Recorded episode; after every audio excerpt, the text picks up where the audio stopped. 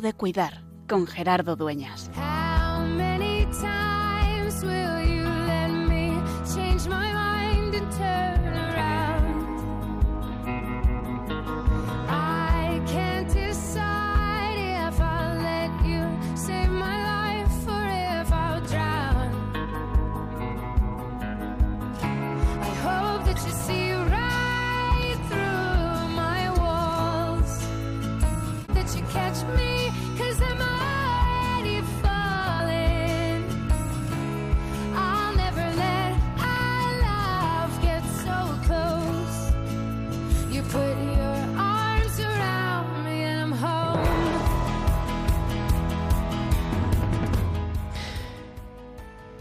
Si nos hacéis como niños, dice Jesús, no habéis entendido de qué va esto del reino de los cielos.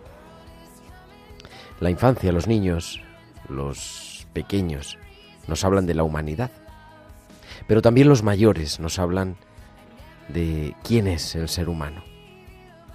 Estamos en momentos complicados, es verdad que nunca han sido momentos fáciles en la Iglesia, en el que se pone en cuestión esa vulnerabilidad en el que con bases de ciencia y en un mundo tremendamente racional, sin embargo damos cabida al único sentimiento, al puro sentimiento como último criterio, al deseo por encima de todo, incluso a cualquieras, a cualquieras, a formas de pseudo espiritualidad pero no la espiritualidad verdadera. Y eso es más antiguo que casi casi que la humanidad. Cuando Moisés sube al monte y está en contacto con Dios, tarda y cuando baja se encuentra que el pueblo se ha hecho, el becerro de oro. También cuando quitamos a Dios de nuestra sociedad, de nuestra vida, nos hacemos falsos dioses, que adoramos, pequeños becerros de oro que no nos llevan a ninguna parte, más que a una insatisfacción vital. Los pequeños, como decía el Evangelio de hoy, y los mayores, como queremos poner presente en la campaña del enfermo de este año, nos hablan de lo esencial. Cuando se es mayor, uno puede bromear mucho, pero no está para tonterías, para quedar bien, para ganarse el cariño, porque lo que está en juego es la propia coherencia, la propia vida. Por eso, cuidar y tener presentes a los mayores es no solamente una exigencia ética, sino algo que nace del propio corazón del Evangelio. Es que, dice Jesús, de los que son como niños es el reino de los cielos nosotros podíamos completar. Los mayores nos ayudan a descubrir que el reino de los cielos ya está presente. Los mayores nos ayudan a descubrir, cuidando a quienes nos han cuidado, que es, que siempre es, que nunca es tarde para que sea tiempo de cuidar.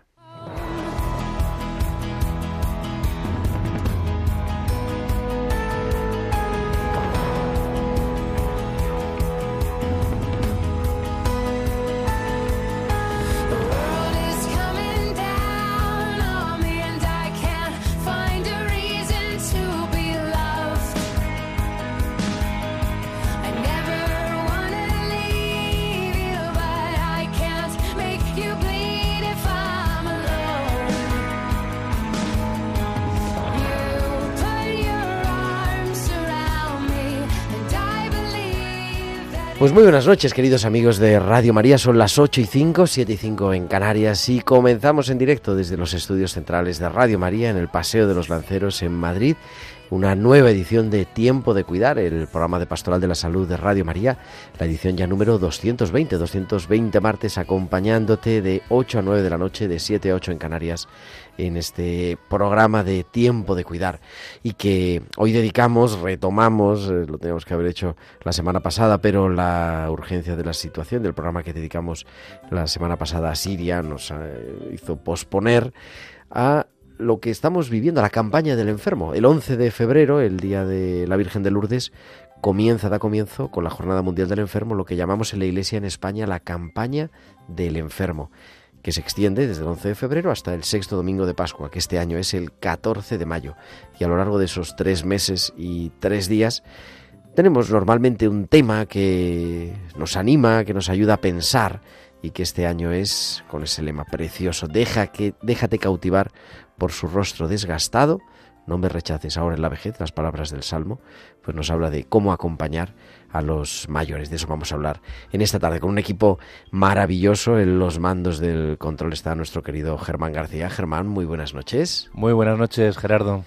Y detrás de todo esto, haciendo que puedas escucharnos y que el programa salga, está también en la producción Tibisay López y en la producción musical Bárbara Omar.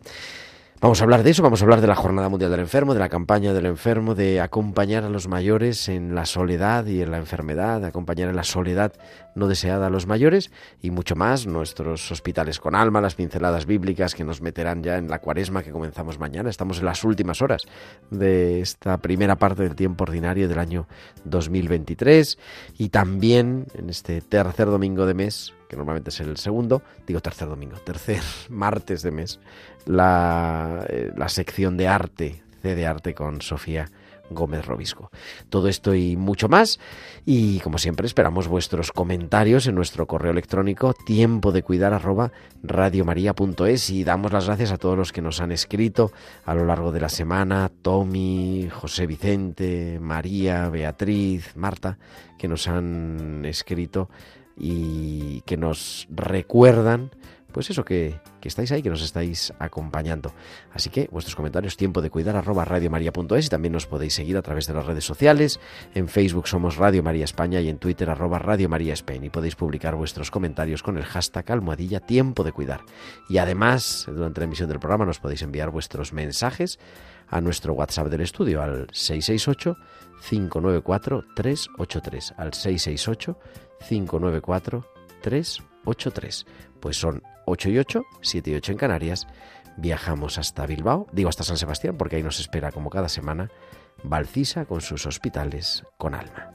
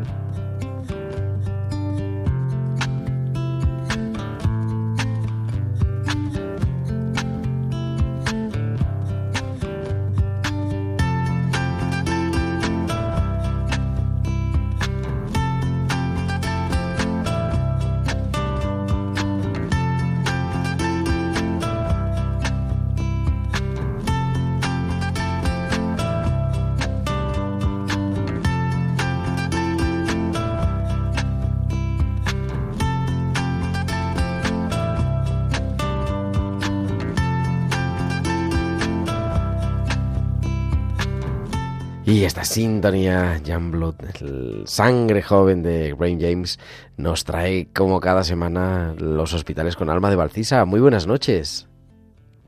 Buenas noches, Gerardo, y buenas noches también a todos los oyentes. Felicidad.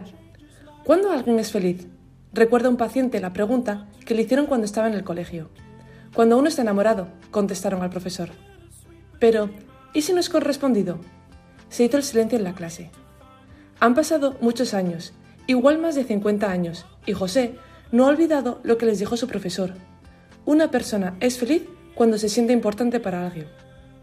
Doctora, me decía, quiero que conozcas esta historia, porque tú, desde el primer día, me has hecho sentir importante.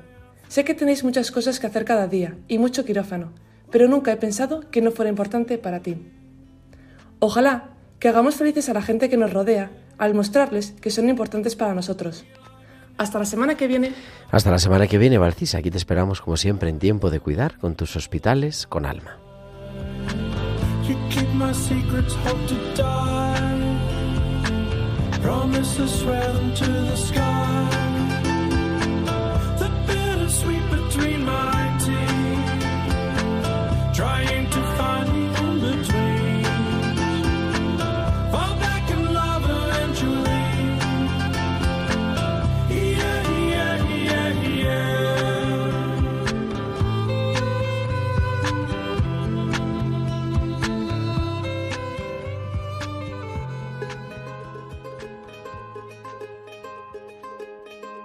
Sabes, hace tiempo que no hablamos.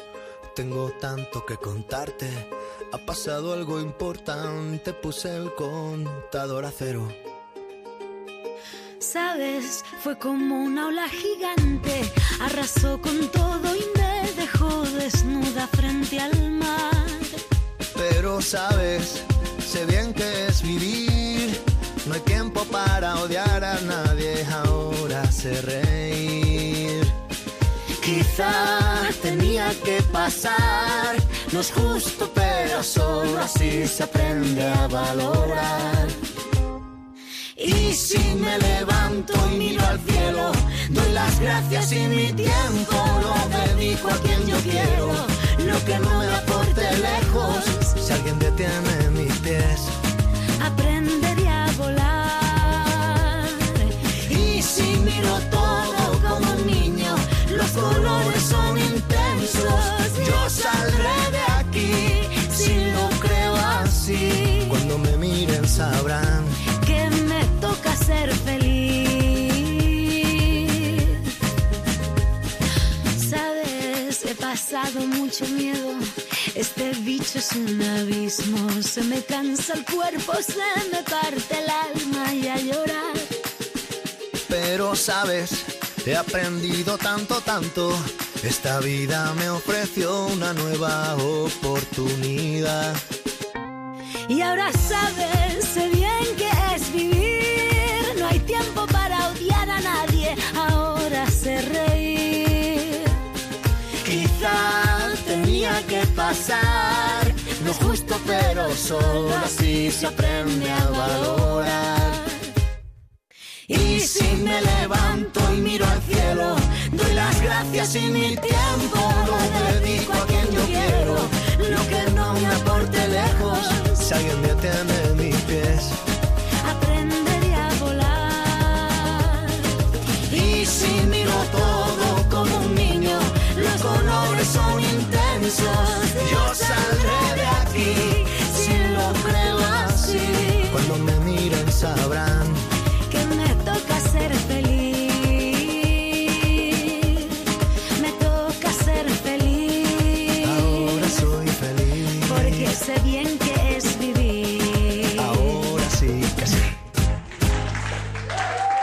8.13, 7.13 en Canarias estamos en directo en Tiempo de Cuidar y para hablar de la campaña de este año, de, con ese lema maravilloso que ya decíamos, ¿no? Que es déjate cautivar por su rostro desgastado. ¿Quién mejor que Juan Manuel Bajo Llauradó, que es el delegado episcopal de Pastoral de la Salud de Tortosa, director, coordinador también del SIPS de Cataluña y creo que también delegado de vida ascendente de Tortosa, párroco, capellán del hospital, vamos, todo lo que se puede ser. Joan Manuel, muy buenas noches. Buenas noches. Y algo que me dejo seguramente, pero bueno, no puede decirse todo. No, no, no, porque así quedamos para otra ocasión. Exactamente. Decía yo, eh, Juan, que un texto, un lema sugerente con unas palabras del Salmo, el Salmo 71, no me rechaces ahora en la vejez, me van faltando las fuerzas, no me abandones, pero con el lema de la campaña de este año que nos va a acompañar desde el 11 de febrero hasta el 14 de mayo, déjate cautivar por su rostro. Es un título sugerente. Sí, eh, la verdad es que estuvieron acertados quienes quienes pensaron un poco este este lema, porque ciertamente eh, es atrayente pensar en que en que los las generaciones que vamos detrás de los mayores eh, podamos aprender eh, de las de las experiencias de su vida. Y eso queda reflejado pues bueno pues eh, en los rostros y en las manos sobre todo no yo creo que es eh, muy acertado y además eh, el cartel de la campaña pues no deja dudas a que a que ciertamente nos unamos a, al gozo y la alegría de la experiencia y, y del paso del tiempo que es la sabiduría de la vida. ¿Por qué eh, es necesario mm, poner la mirada en el acompañamiento a los mayores desde la pastoral de la salud, Juan? A ver, e- es un es un apartado que creo yo, ¿eh? en, mi, en mi modestia, creo que había estado un poco eh, no no olvidado, pero sí eh, desfasado en el en la atención simplemente sacramental eh, en el último término, en el último tramo de la vida. Yo creo que que, el mayor pues eh, está en otra en una dimensión en que hay que mirarle pues eso lo que tantas veces hablamos en en, en el ámbito de la salud.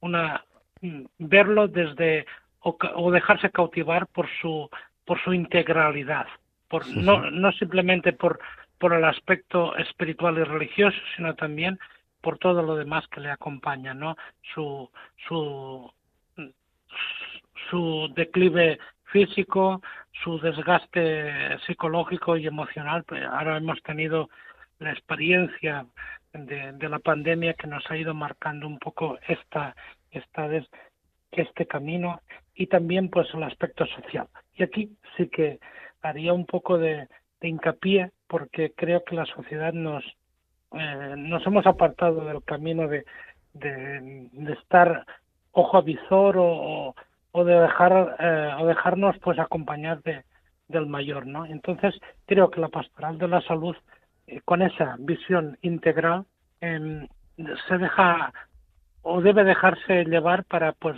atenderle totalmente, ¿no? No simplemente en el aspecto eh, sacramental o, espiritual, que eso ya, ya lo hacíamos eh, bien, pero creo que debería ser con una amplitud de miras mm, más amplia, con, un, con una perspectiva más amplia. Hay dos, eh, documentos, un documento importante que yo creo que ciertamente no tan conocido como debiera ser, que además es muy reciente, aprobado en, en el 2022, el año pasado, por los obispos miembros de la Subcomisión Episcopal para la Familia y la Defensa de la Vida, que, en el que tú has colaborado en su, en su redacción ¿no? para proponérselo a los obispos. La ancianidad, riqueza de frutos y bendiciones, orientaciones para la pastoral de las personas mayores. Mm, yo creo que mm, yo lo he leído, lo he, vamos, he leído algunos borradores y ya, ya está aprobado y, lo, he leído ya el documento final un par de veces.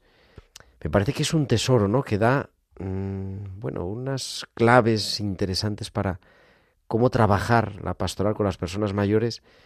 Además, eh, me, me gusta, yo creo que ya lo he dicho en el programa alguna vez, ¿no? No solamente como objeto de la pastoral, sino también como sujetos, ¿no? Como agentes de pastoral las personas mayores, compaginando las dos cosas. Sí, eh, yo creo que a quien lea el documento o quien lo haya leído que vuelva a, a, refijarse, eh, hay dos momentos hacia la mitad del documento, dos eh, en un capítulo concreto que se habla la pastoral y aquí doy yo un énfasis a, lo que quiero eh, resaltar ahora, que dice la pastoral del, mm, del mayor y para el mayor. Hasta ahora habíamos trabajado mucho el para el mayor, ¿eh? abocados un poco a ese de eh, una especie de, de visión de catequesis para acompañar a la ancianidad. Pero también nos habíamos olvidado, por eso antes he, he dejado entrever también la integralidad la pastoral del mayor. Eh, aquí el, el mayor mm, eh, es el que, eh, por eso no, no me ha desgustado nada el, el, el lema de, de, de, este año de la pastoral, déjate cautivar por su rostro desgastado. Es la enseñanza que nos puede eh, aportar el mayor para todos los ámbitos de la vida y también, eh, por supuesto, desde la pastoral. Yo creo que este documento, la fuerza que tiene es que no vemos al anciano tanto en su pasividad eh, pastoral, sino en su actividad pastoral. Y eso es muy importante. Por otro lado, eres el autor y también es importante porque están disponibles en las diferentes delegaciones de diocesanas de Pastoral de la Salud de los temas de formación. Cada año el departamento ¿verdad? Publica pues unas sugerencias de temas de formación en torno al tema de la campaña. Este año, pues precisamente con ese título, ¿no? Que es el propio de la campaña. Eh, no sé, algo que nos quieras destacar que puede ser interesante. Son diez, diez, nueve temas y unas propuestas concretas al final. Diez temas como para trabajar uno por mes, entiendo, ¿no? Que esa es la idea. Pero digo, algunos temas o algo que nos sugieras para trabajar en los grupos, los equipos de pastoral de la salud parroquiales. Muy bien, pues eh, reitero un poco eh, o, reafirmo eh, la aportación que, hacías en la, en la cuestión anterior sobre el documento. Este temario está basado, prácticamente tiene el esquema del documento y yo le he puesto un añadido más. No simplemente hay los añadidos del documento, sino que además hemos tenido la suerte de que recientemente también ha ido apareciendo eh, durante de 15 eh, semanas eh, el Papa nos ha brindado el gozo de, las catequesis, ¿no? Y entonces cada tema está implicado con una reflexión mía sobre el título, con una, un apoyo bíblico, pero también regado con para párrafos del, del documento de la conferencia episcopal y de las cartas de, del, del, Papa sobre las catequesis del mayor. A ver, eh, es un tres en uno, para que nos entendamos. ¿eh? Tenemos la, la Biblia y el magisterio tanto del episcopado nuestro como de, del Santo Padre, ¿no? Eh, unido en un documento no quiero hacer aquí un, un decir que es un gran documento escrito por mí, pero sí que bueno, pero es de libre difusión, ¿eh? que no, no hay, no, estamos. Es una síntesis eh, que, que he extraído pues de con el guion, con el hilo conductor del documento de los de los obispos, ahora en serio, pues eh, he, apostado también para que quedara, quedara respaldado por las palabras de, de las catequesis del Papa. O sea que hay un resumen de ambos documentos. No supone un reto, yo ahora, en fin, eh, estoy ojeando, ¿no? Aquí en el estudio. Eh, un reto, quizá la persona mayor nos interpela a todos. Y el otro día, nosotros en la jornada diocesana, lo decía yo en el editorial, uno de los ponentes nos decía, es que los ancianos nos ponen ante nuestra propia verdad, ¿no? Nuestra, la verdad de nuestra humanidad, que es una humanidad mm, con sabiduría, pero es una humanidad también frágil. Eh, en fin, eh, creo, ¿no? Que, hay algunas intuiciones interesantes. Sí, a ver, eh, yo cuando, cuando estuve redactando el, el temario, había hacía la aportación de, de varios eh, textos que, que, me han ayudado a, iluminarlo y ciertamente cuando hay autores que, que abocan, ¿no? Eh, sobre todo gente que, que ha escrito ya en, en, el, en el atardecer de su vida, ¿eh? pues hacen estas reflexiones, ¿no?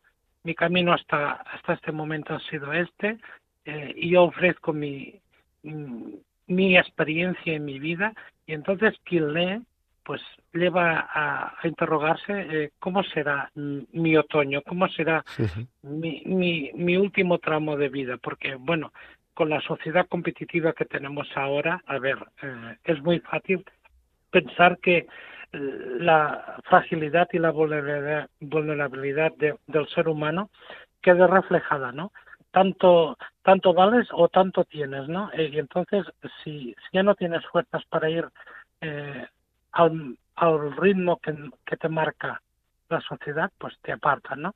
En esto el Santo Padre ha tenido siempre una gran, eh, una gran luz cuando ha puesto o equiparado a, todos esos miembros, miembros frágiles eh, en el grupo de la cultura del descarte. Estamos en esa cultura y entonces pues el anciano va perdiendo las fuerzas, como dice la frase bíblica, ahora que me faltan las fuerzas, pues entonces eres del grupo de los descartados, ¿no? Yo creo que eh, para los que están, eh, los que somos de la, de la, de la sociedad del baby boom, que ya, ya estamos más cerca eh, de, de, la sexta decena que de la que de la tercera, pues entonces eh, es un replanteamiento de eh, qué ha sido mi vida hasta ahora, cuando he estado en, en potencia de trabajo, de, de, poder seguir al ritmo de la sociedad, pero a partir de ahora, ¿qué será, no? ¿Eh? Y, si no puedo rendir, si no puedo estar, es verdad que siempre me queda pues la experiencia ¿eh? y, el, y el haber transitado por estos caminos ya eh, antes que, que, los que vendrán detrás. Y ese es el, eh, un poco el legado que las tenemos que dejar a la sociedad que va viniendo detrás. Que las fuerzas físicas pueden fallar, pero que tú con tu experiencia y con tu sabiduría puedes tirar adelante. ¿Qué le, ¿Qué le podemos decir a mayores que nos estén escuchando que se sienten solos, que están acompañados y un servicio también, ¿no? eclesial y social de radio, de Radio María, y que piensan que nadie cuenta con ellos? Pues eh, yo creo que deberían tener en cuenta para poder eh, para poder dar esa esa lección de la cual hablábamos ese ese binomio dar y recibir o si le queremos cambiar uh -huh. el orden recibir para poder dar dejarse cuidar para después eh, poder ayudar o acompañar a los que vendrán detrás. Y yo creo que es muy importante este binomio eh, cuando re, en todos los momentos de la vida, pero cuando en la fragilidad, eh, fijémonos en un niño pequeño, ¿eh? recibe mucho para después dar, ¿no?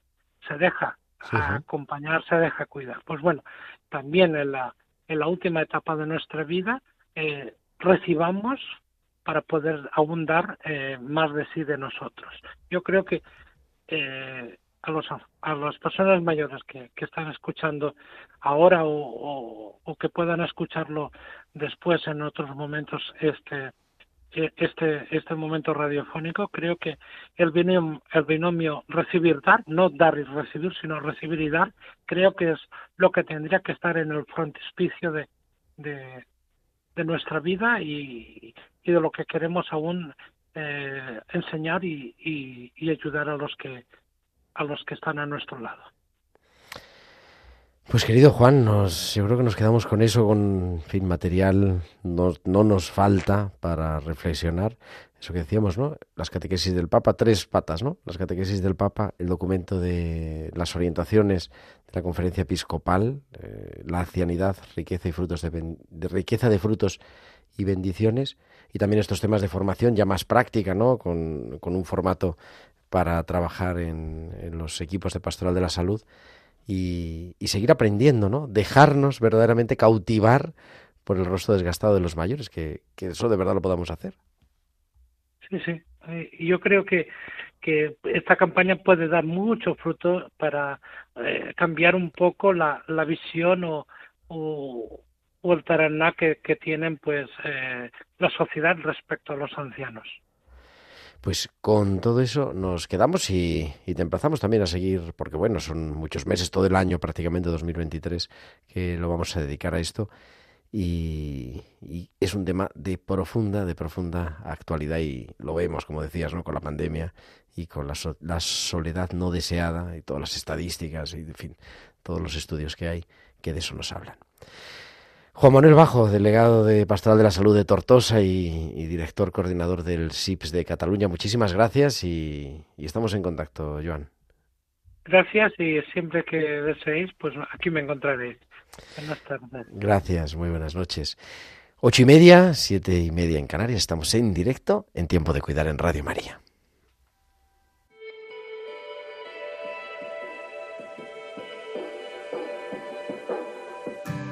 Lies tell me I'm on my own. And I take my eyes off you, I start to fall. Help me to rest in the promise that you gave me when wait on you. I will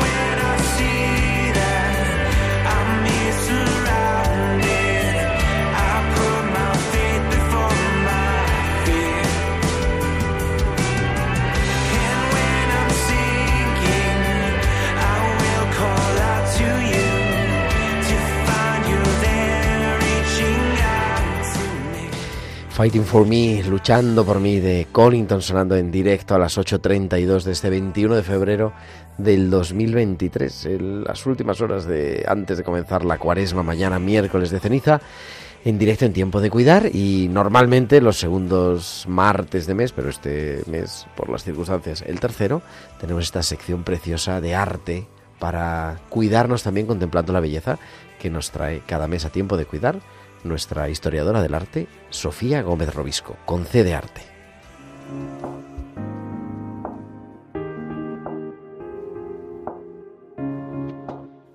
Y tenemos ya a Sofía. Buenas noches.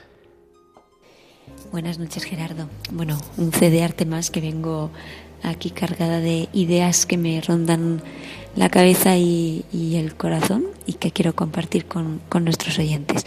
Esta vez a, raíz de un cuadro con el que me topé en un libro hace unos días y si, si bien ya lo había visto en alguna ocasión, pero esta vez me, entre, me entretuve a, contemplarlo con calma y, me hizo pensar, me hizo pensar mucho. El cuadro del que estoy hablando se, se llama Alegoría de la Prudencia. Bueno, normalmente se conocía así con este nombre y está atribuido a Tiziano y datado entre 1560 1570 en los últimos años del pintor. Eh, se trata de, un género bastante particular y es el género de los emblemas. Un emblema normalmente, eh, bueno, pues hace alusión a, un modelo, a un ejemplo, trata de hacer visible eh, una serie de ideas, conceptos o significados concretos. ¿no? En este caso, como dice el título, la prudencia. Pero bueno, no me, no me quiero meter en eso. Lo que quiero es llamar la atención sobre eh, la cuestión del tiempo. Porque en este cuadro lo que vemos son tres cabezas humanas, una de frente y dos de perfil, una derecha y otra izquierda, y cada una de estas cabezas humanas, eh, bueno, pues muestra al hombre en una edad distinta, la juventud, la madurez y la vejez. Eh, bueno, uno que miraría al pasado, otro que miraría al presente y otro que miraría al futuro.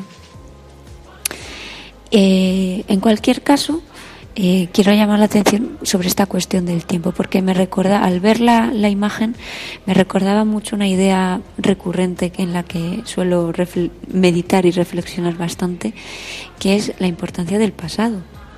Como el pasado no solo es lo que nos hace estar hoy aquí, gracias al cual es posible el presente, sino que, es que sin pasado es imposible construir futuro, es necesario para eso.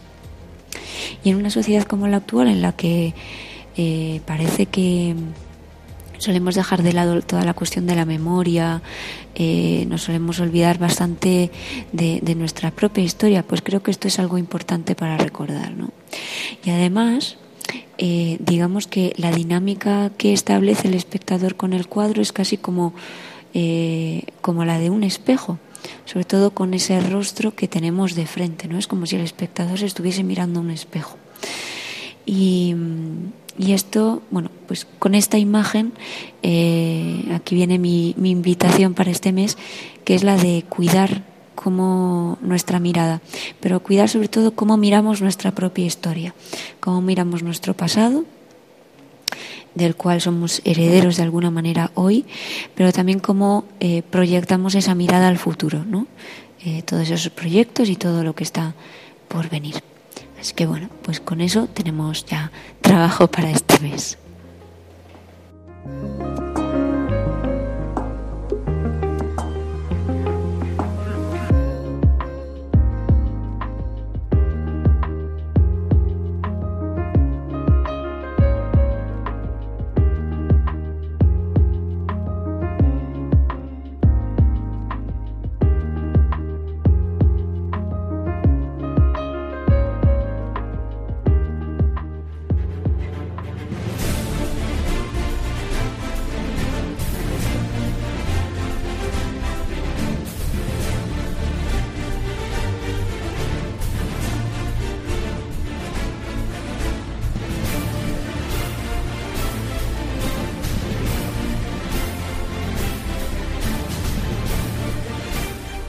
8.37, 37, en Canarias. Estamos en tiempo de cuidar y es tiempo de tertulia.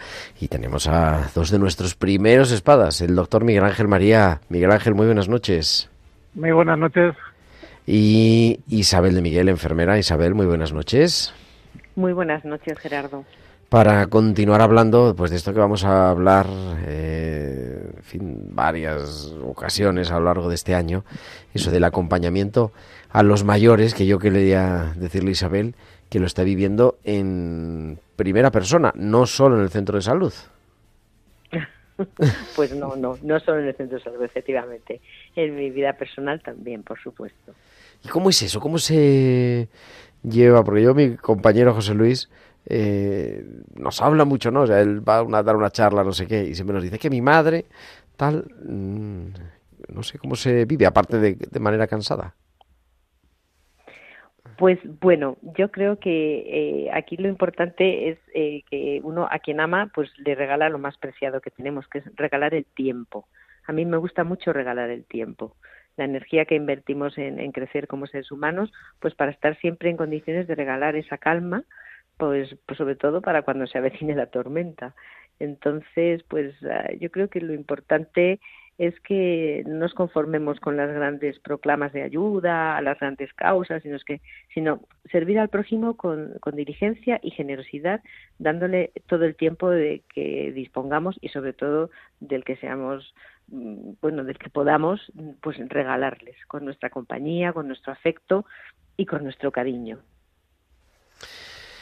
Los mayores necesitados de compañía, se habla mucho de soledad no deseada Mm, yo creo que lo vemos, ¿no? Lo vemos en, nuestro día a día, no sé, vamos, ya compartimos, yo aparte. Lo vemos, ¿no? Y, quizá una de las, en fin, de los servicios que podemos hacer como iglesia, como comunidad a las sociedades, es ese poder acompañar tanta soledad no deseada. Pues sí, porque sigue, habla, habla, doctor. No, sí, lo vemos en el día a día, la verdad que sobre todo cuando hay enfermedades por medio, ¿no? Es, tiene que ser mucho más duro, ¿no? Cuando uno está, pues eso, se ve envejecer y además se ve enfermar, pues, pues esa soledad a veces es muy dura. Hecho, en las consultas muchas veces, muchas consultas que tenemos, incluso muchos avisos a domicilio, muchas veces también implican que quieren tener un contacto con nosotros, enfermeras o médicos, para, para tener esa, primero esa sensación de cuidado, de cuidado en este caso profesional. Y por otro lado, porque muchas veces somos el único enganche que pueden tener así en el día a día, ¿no? Que, bueno, pues esa labor también es bonita. Yo, yo desde luego la vivo así, porque ya como médico, pues pues vas a muchos domicilios, pero bueno, te das cuenta de... El otro día tengo una anécdota muy buena porque fui a hacer reparto de alimentos con los chavales de, del colegio y en la primera casa que llamé, pues en vez de decir de la Asociación Nazaret, que es con la que hacemos el reparto de alimentos, pues casi casi digo el médico. claro. es una cosa que tengo tan metida que, claro, entonces para mí era difícil, porque, claro, entras y ves a, a una persona que estaba recién operada de un marcapacho y tal, que estaba malucha y, y, lo primero que le preguntas cómo se encuentra, casi que le traigo la comida, ¿no? No sé, es, es bonito, la verdad, nuestra labor en ese sentido de enganche es bonita. Pues sí, totalmente de acuerdo. Y lo que decías tú antes, cuando vas a los domicilios, eh, bueno, yo por las mañanas que suelo hacer a, los días que me toca las extracciones en domicilio a los mayores que porque no pueden moverse porque están malitos en la cama, eh, pues tienen dificultad para ir al centro de salud, pues vas a, a sacarle sangre a casa, es que te reciben con ese cariño, con esa ilusión, como que están deseando que llegues tú a las ocho y cinco de la mañana, que esa es una hora que yo creo que a nadie le apetece recibir a nadie. Te reciben con los brazos tan abiertos y con ese cariño que como si te conocieran de toda la vida además, que cuando te presentas, que no te han visto nunca, les saludas, les dices cómo te llamas. Bueno, es que eso para mí tiene un valor excepcional y muchos días de verdad que cuando me ocurre esto siempre digo, pero Dios mío, qué gracias y qué suerte tengo, qué trabajo estoy haciendo ahora tan tan bonito y y, por otro lado pues también tan divertido porque porque pues sí me gusta muchísimo me gusta muchísimo la verdad. Veo pues, mucho cariño es especial no entrar en o sea entrar en la casa visitar a la persona en su domicilio es diferente también te da mucha información también no pero claro es entrar en el espacio de de su intimidad completamente. Pero te lo dan con los brazos abiertos. Sí, yo con los residentes que están en formación, ahora tengo una en concreto y, y voy a dar un taller dentro de nada en, una, en un congreso de, residentes, de médicos de familia, un taller de avisos. Y, y aunque parezca que contarlo en, un, en una sala cuesta, pero, pero solamente ponerte en, en el lugar pues hasta que no vas y lo ves por, por en tu propia persona, pues pues es que es muy diferente, porque el domicilio es es para un paciente todo, no es todo. Pues cuando tú entras, te abren la puerta porque entra la salud, o entra la sanación, O, entra lo que sea, como dice la compañera, y, y, eso. Bueno, luego te vuelves a casa con, con, los, con los análisis y también te llevas la incertidumbre de cómo estaré, que esa también es otra. Pero bueno, pues esa es la segunda parte. Esta es la segunda parte, pero yo esto lo, lo traslado también a la vida personal de cada uno, porque cada uno sabemos nuestras vidas y lo que tenemos cerca. Y entonces esa es la parte que, al principio de la conversación con vosotros pues yo, yo quería decir, ¿no? Que es la de regalarles ese tiempo. Pues incluso ese ratito que vas a hacer tú ese aviso como médico o yo como enfermera, pues darles el tiempo que necesiten, porque a lo mejor les hace muchísimo bien el ratito que además de pincharles, pues les permites que te cuenten su vida, qué es lo que les pasa, y es que algunos hasta te ofrecen el café, que huele a café toda la casa cuando llegas, que dices, qué suerte tengo de estar aquí ahora mismo. Pues eso con los que tenemos cerquita, pues, pues también lo podemos hacer y lo podemos todos los días aprovechar los momentos que tengamos al máximo para hacer el bien y para darles ese tiempo que a veces ellos pues eh, nos lo regalan también, ¿eh? nos lo regalan también. Claro, tenemos, vivimos así, fíjate, esto que nos compartís, ¿no? Los dos la misma experiencia del deseo de recibir gente. Junto por otro lado, nos vemos en, en los equipos de pastoral de la salud de las parroquias el miedo de abrir las puertas de la casa, porque es verdad, y, tenemos que ser conscientes que cada dos por tres sale una noticia de uno, unos ancianos que ha ido uno disfrazado de, del gas o de disfrazado de yo que sé qué, de repartidor de comida, y han robado no sé qué, han robado no sé cuántas. Y eso también se constata. Yo, yo lo, vamos, lo he vivido en carne propia, cuando a Navidad fuimos a visitar a los suscriptores de la parroquia, pero Constantemente nos lo dicen eh, las personas que acompañan a, los enfermos y a los mayores en sus casas, ¿no? que vivimos en una sociedad en la que tenemos también miedo a abrir las puertas de la casa. Y sin embargo, cuando las abrimos, sucede lo que estáis diciendo los dos, Isabel y Miguel Ángel. No sé si, si os ocurre cómo, cómo compatibilizar eso, ¿no? o cómo pedir al, al, decir a la gente, oye, pero pedidnos que vayáis a, que vayamos a veros, porque es que lo estamos deseando hacer. Sí, lo que pasa que, mira, por ejemplo, en mi caso, si el aviso lo hago yo porque ellos saben que soy yo y, que voy a ir, es muy diferente a que lo pueda hacer a lo mejor un suplente o, otro compañero, ¿no? Porque incluso ahí hay reticencias, incluso hay cosas que podrían incluso no querer contar, ¿no? Porque, bueno, pues forma parte también un poco de la persona. Y yo creo que cuando entras a un domicilio tienes que identificarte claramente quién eres, por qué vas. Ya te digo, yo, nosotros, por, nosotros cuando vamos con uno de los alimentos ya saben quiénes somos, ya que vamos, pero bueno, aún así pues nos presentamos, mira, venimos a esto, qué tal está y no sé qué, no pasamos de la puerta si no nos permiten eso y con la COVID ya teníamos nuestros nuestros cuitas, ¿no? Pero bueno, luego después, pues oye, si quieren que pases, pues pasas o lo que sea, ¿no? Es muy importante identificarse y que se sepa a, qué vas, ¿no? Si vas a acompañar y demás, pues bueno, yo tengo una experiencia también en la parroquia de San Bernabé ahí en Vallecas, que, tienen una cosa que se llama Caritas Volante, que van a los domicilios y se conocen en el barrio la gente, ¿no? Y entonces los que van a los domicilios son los que conocen que están en la misa, etcétera, etcétera. Entonces es muy difícil que no les abran la puerta. Más bien lo contrario. Como dices, quieren que se queden y que vayan más días o incluso las vecinas, ¿no? Es verdad, sí. A mí, en mi caso concretamente, que además yo en el centro de salud llevo la parte de pediatría, pero claro, la parte de extracciones y la parte de los domicilios tempraneros los hacemos todas, nos vamos turnando. Entonces, claro, a mí es a la que menos conocen, porque su enfermera habitual, pues a lo mejor ese día no le toca hacer la salida y me toca a mí. Entonces, yo me presento, les digo quién soy y de, oh, hija mía, Isabel. Bueno, pues íntimos amigos todos. Y entonces eso te crea una satisfacción y ves que es verdad que ese miedo al principio, porque a ver quién es, uy, pues no te conozco, sí te conozco, pero como dice el doctor, te presentas, le saludas, ya, y ya te identifican con que vienes del centro de salud y ya enseguida, pues no hay ningún problema, como si fueras de la familia. Exactamente igual, la verdad. Me siento muy querida y me aportan mucho bien todos. Pues eso, ese, ese llamamiento también de la radio, oye, estás solo, no estás escuchando, llama a la parroquia, que te vayan a, visitar, que lo, están, que lo estamos deseando. A veces hablamos, decimos eso de los capellanes de hospital, ¿no?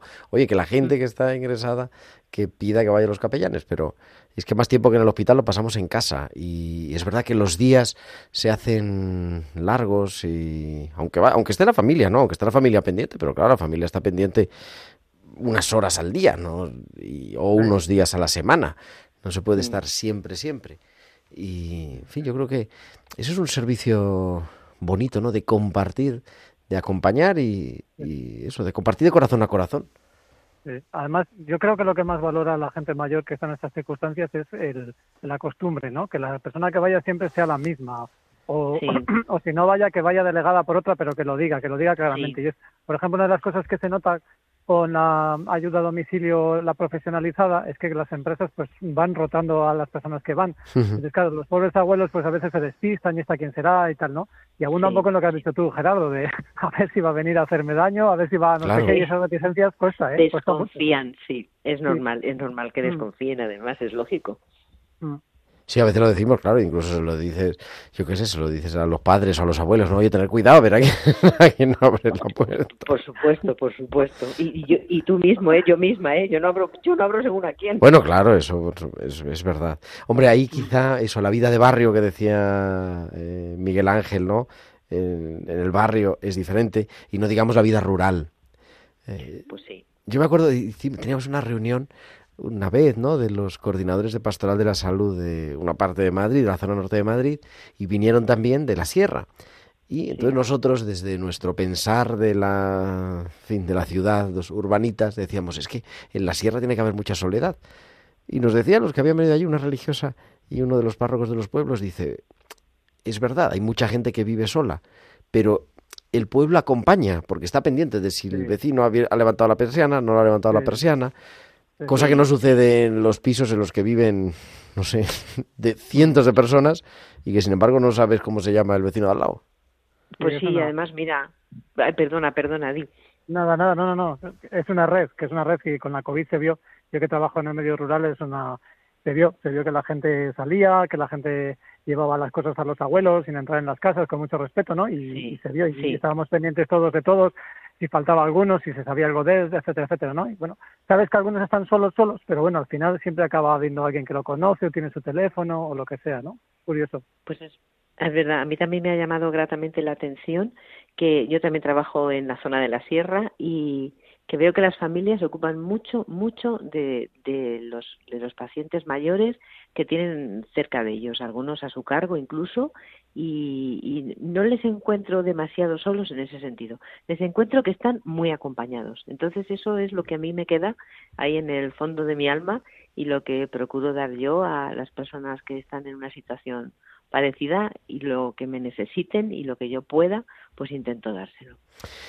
Pues queridos, feliz inicio de cuaresma que comenzamos mañana y, nada, muchas gracias. Estamos en contacto. Nos escuchamos aquí en Tiempo de Cuidar. Muy bien, Gerardo. Un abrazo para todos. Miguel Ángel María, Isabel de Miguel. Ahí hablaremos además con Isabel porque tiene un testimonio de un cirujano cercano, creo, que se va a Turquía. Pero bueno, ya hablaremos, Isabel.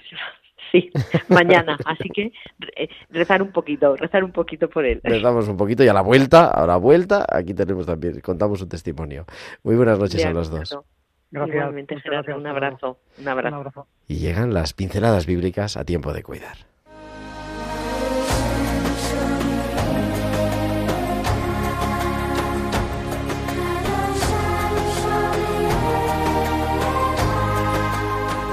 nuestra biblista de cabecera, la doctora Inmaculada Rodríguez Torné, que nos habla del 40 en este inicio inminente de la cuaresma.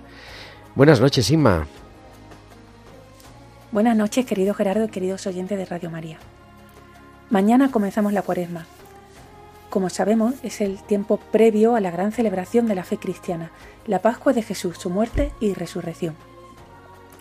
La palabra cuaresma deriva del latín tardío, de cuadragésima diez, y hace alusión a los 40 días previos a la Semana Santa. En la pincelada de hoy quiero profundizar en este número bíblico que comenzamos a contar justamente mañana, miércoles de ceniza. En la Biblia tenemos distintos números con significado simbólico y este es uno de los más importantes. Cuarenta fueron los días que estuvo lloviendo en el diluvio cuando Dios quiso eliminar la maldad de la tierra y hacer una nueva creación. Cuarenta fueron las décadas que los hebreos sufrieron esclavitud en Egipto. Muy largo se les tuvo que hacer este tiempo de sometimiento, pero esto les llevó a anhelar más profundamente la libertad. Un poco menos, 40 pero años, fueron los que los israelitas caminaron por el desierto rumbo a la tierra prometida. Moisés estuvo en el monte Sinaí 40 días mientras Dios redactaba las leyes para su pueblo. Y después del pecado de idolatría del becerro de oro, Moisés rompió las tablas de la ley y estuvo ayunando de pan y de agua durante 40 días y 40 noches, dice el Deuteronomio, pidiendo perdón a Dios. 40 días estuvieron los famosos espías israelitas explorando la tierra de Canaán antes de que el pueblo entrara definitivamente en ella. 40 días estuvo también caminando el profeta Elías hasta el monte Oreb, donde Dios se le apareció en la brisa suave. El rey David reinó 40 años, los mismos que Salomón, su hijo. Ya en el Nuevo Testamento, después de su bautismo, Jesús estuvo 40 días y 40 noches en el desierto, llevado por el Espíritu. Allí dice, la Biblia fue tentado por el maligno y finalmente superó la tentación. Bueno, pues esta es la gran carga simbólica que está detrás de nuestra cuaresma. El número 40 en la Biblia significa muchos y nos recuerda ese largo proceso de purificación, de esfuerzo, de penalidades, antes de llegar a un nuevo nacimiento. Actualmente se dice que hacen falta por lo menos 21 días para crear un hábito. La Biblia habla de 40. Es un tiempo en el que estamos acompañados por el Espíritu Santo, no se nos puede olvidar. Son días para caminar, para ir adelante, para dejar en el desierto lo que nos estorba para ir ligeros. Es tiempo de penitencia, de dolor por los pecados y de arrepentimiento. Sin esto no puede haber cambio, no puede haber conversión. Es tiempo para agradecer a Dios la nueva oportunidad que nos da de dirigirnos a la tierra buena que nos sigue prometiendo continuamente. No pensemos en la cuaresma como un calendario que va para atrás, como una preparación a un examen o a unas oposiciones. Si Dios nos examinara de algo, sería del amor. Pensemos en ella como una nueva oportunidad de identificar las esclavitudes, las esclavitudes, los becerros de oro y todo lo maligno que nos tienta para separarnos del único Dios y del amor a los hermanos. Es un tiempo de gracia para eliminar lastre, para sacar las piedrecillas de los zapatos y dejarnos conducir, más libres y ligeros, pero también más fuertes, cogidos de la mano del Espíritu que nunca nos suelta. Feliz inicio de la cuaresma, amigo. Hasta la semana que viene. Pues feliz inicio de cuaresma, Ima, y hasta la semana que viene aquí, siempre en tiempo de cuidar con las pinceladas bíblicas.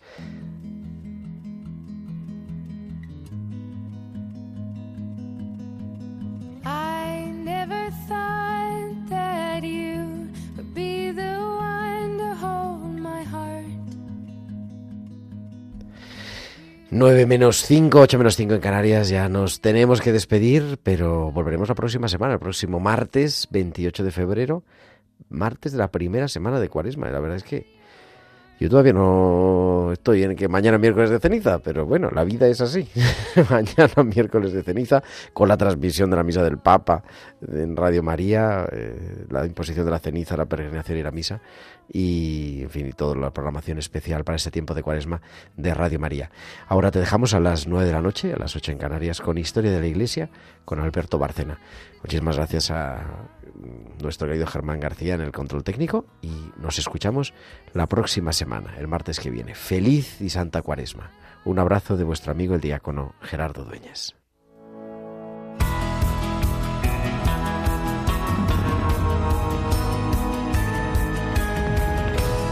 Tiempo de cuidar con Gerardo Dueñas.